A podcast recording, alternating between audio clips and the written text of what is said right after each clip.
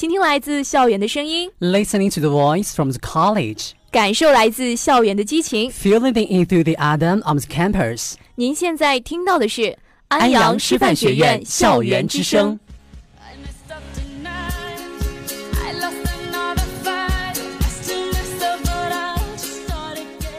最时尚、最地道、最最精彩的英语世界，尽在阳光英语。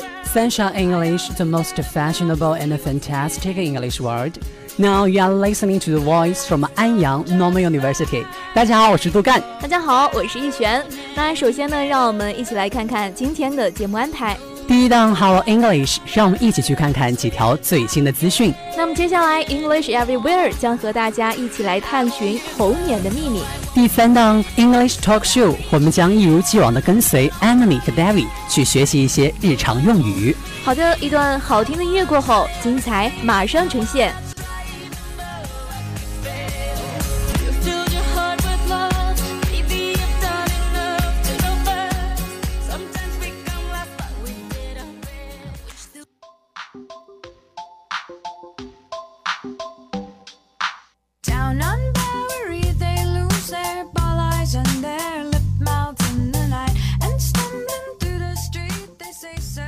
好的，欢迎来到今天的 English Talk Show。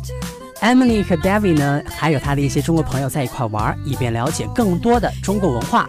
在这一次对话当中呢，他们会用到两个词语，那一个是 Once in a blue moon，Once，O N C E，in I N，a blue，B L U E，moon，M O O N。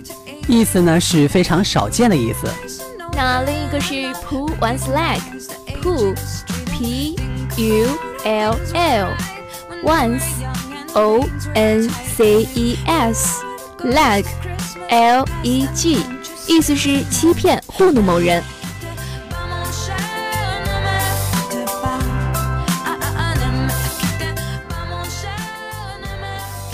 David, there you are. I haven't seen you all day. What have you been up to?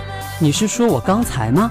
我刚才和几个中国朋友一块儿去喝那个珍珠奶茶了，就是 bubble tea。Bubble tea? Uh -huh. What is that?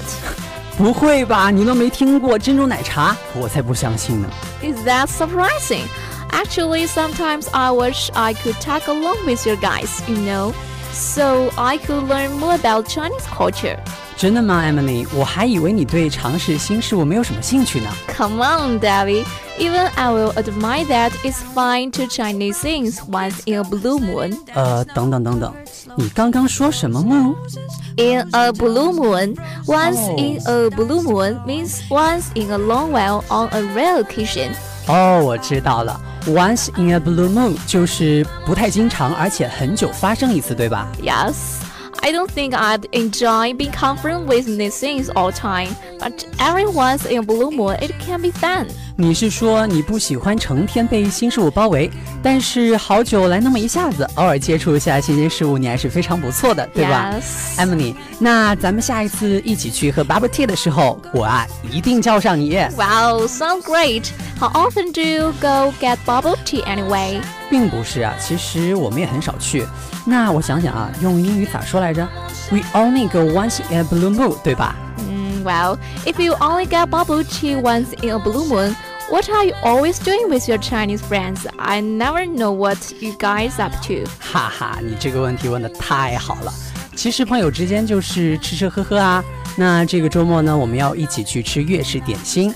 Have you ever heard of 点心 dim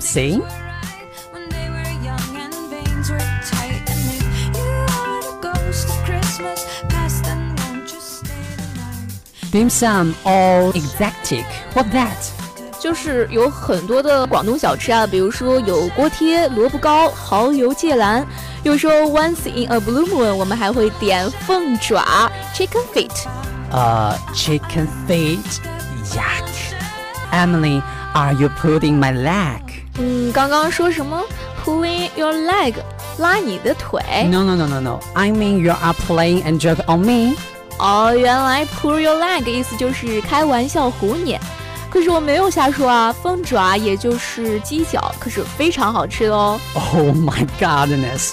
Well, if that's so delicious, why can't you say you're only only eat there in the once in blue moon? 嗯，主要是因为凤爪吃着比较麻烦，还有好多的小骨头，而且比较油腻，我怕长胖嘛。Okay, okay. Now I know you are pulling my leg.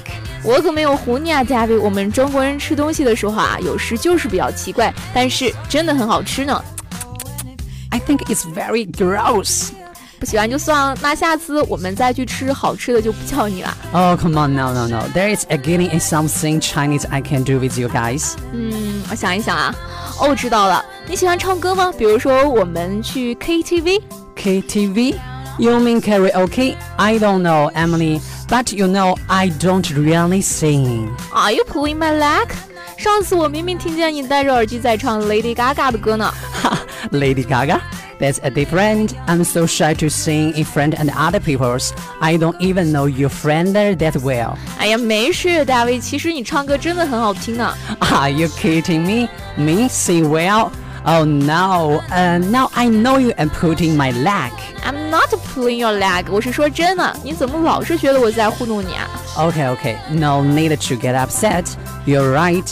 I do like to sing once in blue moon, but uh, I don't know if I could do in front of other people's. 大卫，不是你说要了解中国文化吗？还这么多事儿。I'm sorry. I'm sorry. I'm getting an idea. Let me start with um, bubble tea stuff. I'm have a tea before. Uh, how weird can I be? I know you guys only get a bubble tea once in blue moon, but I can wait. Why do they call it bubble tea anyway? 哦，你是说珍珠奶茶啊？他们之所以叫珍珠奶茶，是因为茶里有很多有嚼劲的小圆子，看起来像珍珠一样。Really? And uh, uh, what is the black bubble made of? 是用鸡脚做的。Oh, come on! This time I was pulling a leg. 这回我是逗你的。Okay, Emily, I know your meanings. slopes and frozen noses, frozen toes, the frozen city starts to glow. 今天 Emily 从 David 那儿学到了两个常用语，一个是 once in a blue moon，表示非常少见。那另一个呢是 pull one's leg，它的意思呢是嘲弄和欺骗某人的意思。那么今天你学会了吗？